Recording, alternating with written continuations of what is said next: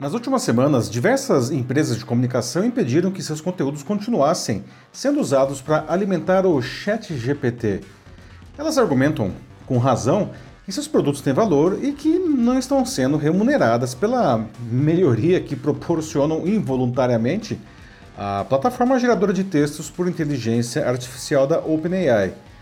Entre os que decidiram promover o bloqueio estão os jornais americanos New York Times e The Washington Post, o britânico The Guardian, a rede de TV CNN, as agências de notícias Reuters e Bloomberg, além de diversos veículos europeus. Até a gigante de e-commerce, a Amazon, decidiu fechar a porta para esse robô. Apesar de seus argumentos legítimos, essa decisão pode favorecer a desinformação em um futuro breve. Os sistemas de inteligência artificial generativa tornaram-se um enorme sucesso e as pessoas devem usá-los cada vez mais.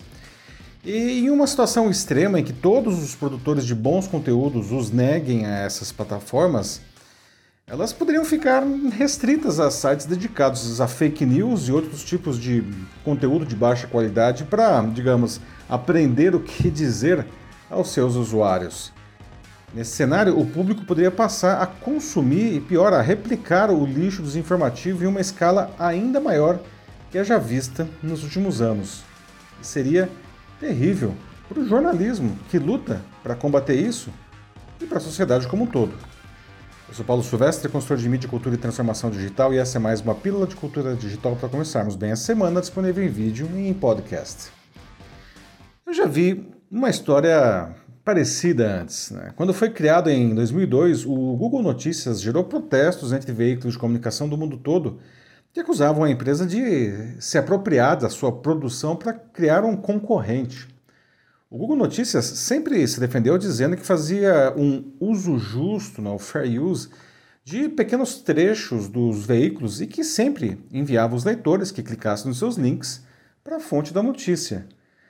Bom, mas diante das reclamações, o Google criou um recurso para que os veículos impedissem que seu conteúdo fosse usado no Notícias. O problema é que isso também tirava os veículos do buscador, não? que não era interessante para eles. Eventualmente, as partes chegaram a acordos que permitiram que esses conteúdos continuassem sendo usados, não? É, enquanto o Google criava mecanismos de apoio ao jornalismo no mundo.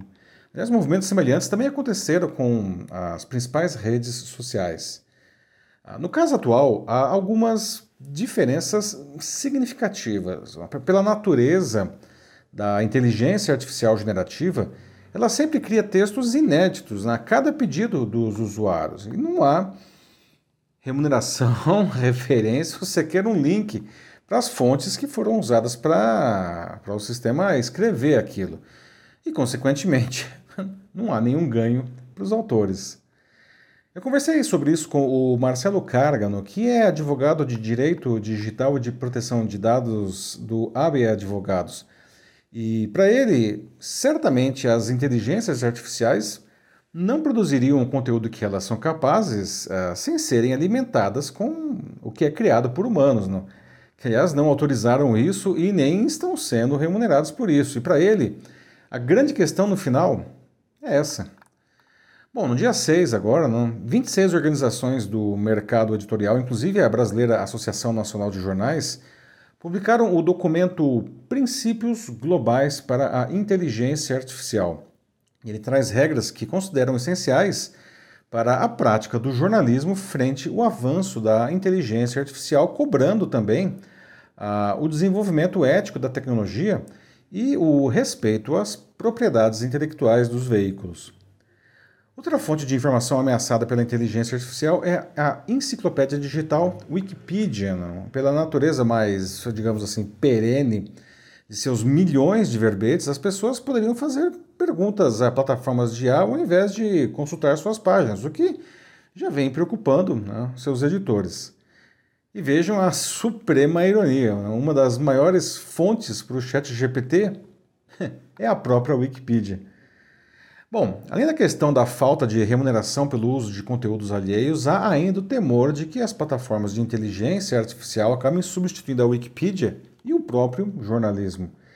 Esse questionamento surgiu inclusive na quarta passada em uma mesa de debates da qual participei na Semana da Imprensa, promovida pelo jornal Joca na ESPM. O evento explica o jornalismo para crianças e adolescentes que formam o público do veículo. Os participantes foram unânimes em negar essa possibilidade. Né? O primeiro motivo é que esses sistemas, a despeito de seus melhores esforços, são imprecisos, cometendo muitos erros pela falta de uma verificação humana. Outro problema é que as suas bases estão sempre desatualizadas. Por exemplo, o ChatGPT só conhece fatos até setembro de 2021. Por fim, mas não menos importante, essas ferramentas não possuem qualquer iniciativa, né? não possuem ética, transparência, que são essenciais a qualquer produto informativo.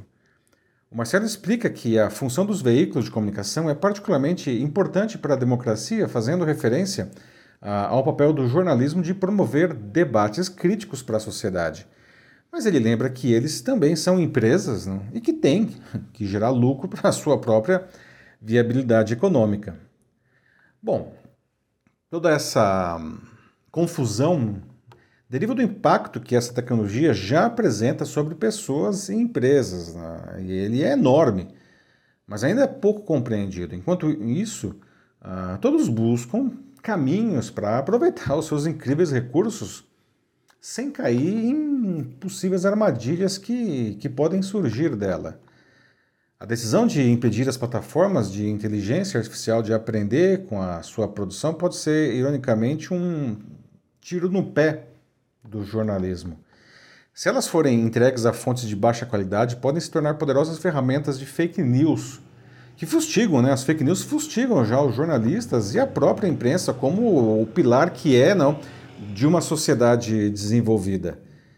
É preciso uma conscientização dos diferentes atores nesse processo. Do lado dos usuários, eles devem entender que a IA não é, não é uma ferramenta que substitui o jornalismo ou mesmo um buscador, né? porque ela não garante a verdade no que produz.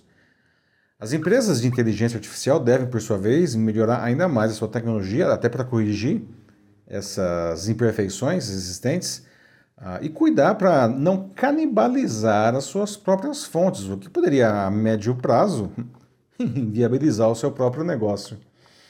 E as empresas de comunicação têm um papel fundamental na solução desse imbróglio. Né? Obviamente, elas precisam defender os seus interesses comerciais, mas sem que isso crie riscos, um, ainda que são inexistentes para o próprio negócio. Por exemplo, essa questão aí de fomentar as fake news. Não? Por isso, elas devem buscar uma compensação justa das plataformas de IA. A gente vive em um mundo em que a verdade perde força diante de narrativas distorcidas por diferentes grupos de poder.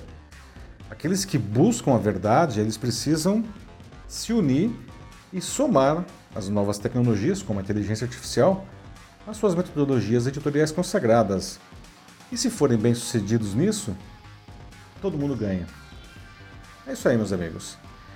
Bom, como anda a adoção da inteligência artificial no seu cotidiano pessoal ou profissional, na sua empresa?